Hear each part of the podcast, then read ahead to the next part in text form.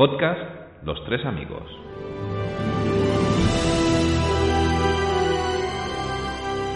Hola amigos, pues seguimos con las recomendaciones diarias para sobrellevar el maldito coronavirus y hoy me he decantado por una peli de terror barra acción, un divertimento de finales de los 90 con el que uno se lo pasa teta.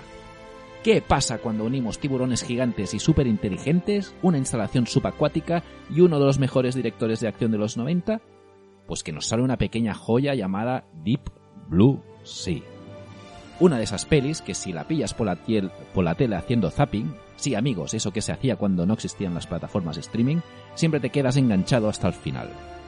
Renny Harlin quemó su último cartucho de director de primera línea con este cojonudo film, en el que el ritmo nunca cesa a lo grande. Una superproducción con tiburones para mayores de 18 años que abraza la locura sin pensárselo y dota a esta peli de un aire de serie B muy ochentero.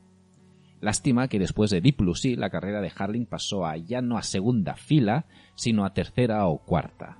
De su filmografía posterior solo se salva la curiosa Cleaner y la aún más loca Mindhunters. Por cierto, Hugo pudo ver su última peli, una producción de Hong Kong, Bodies at Rest, en Sitges. Si tenéis curiosidad, también podéis escuchar la, la crítica en caliente que hizo del film. Pero bueno, por suerte nos podemos centrar en esta peli y su filmografía de los 90. Memoria Letal, La Isla de las Cabezas Cortadas, Máximo Riesgo, La Jungla 2, la divertidísima Las Aventuras de Fort Farlane o sobre todo la peli que lo puso en el radar de los ejecutivos de Hollywood, Pesadilla en Elm Street 4, El Amo del Sueño. Casi nada. Aunque probablemente lo mejor que hizo Rennie Harlin en su carrera fue casarse con Gina Davis. Bueno, volviendo a Deep Blue Sea, si queréis pasar un muy buen rato sin pensar y disfrutando de muertes cafres y divertidas, esta es vuestra peli. Además, tenemos un plantel de actores y actrices bastante brutal. Thomas Jane, Saffron Burrows, eh, Samuel L. Jackson, Michael Rapaport, LL Cool J, eh, Stellan Skarsgård, casi nada. Y si ya la habéis visto, sabéis que os ha entrado el gusanillo para volver a verla gracias a mí.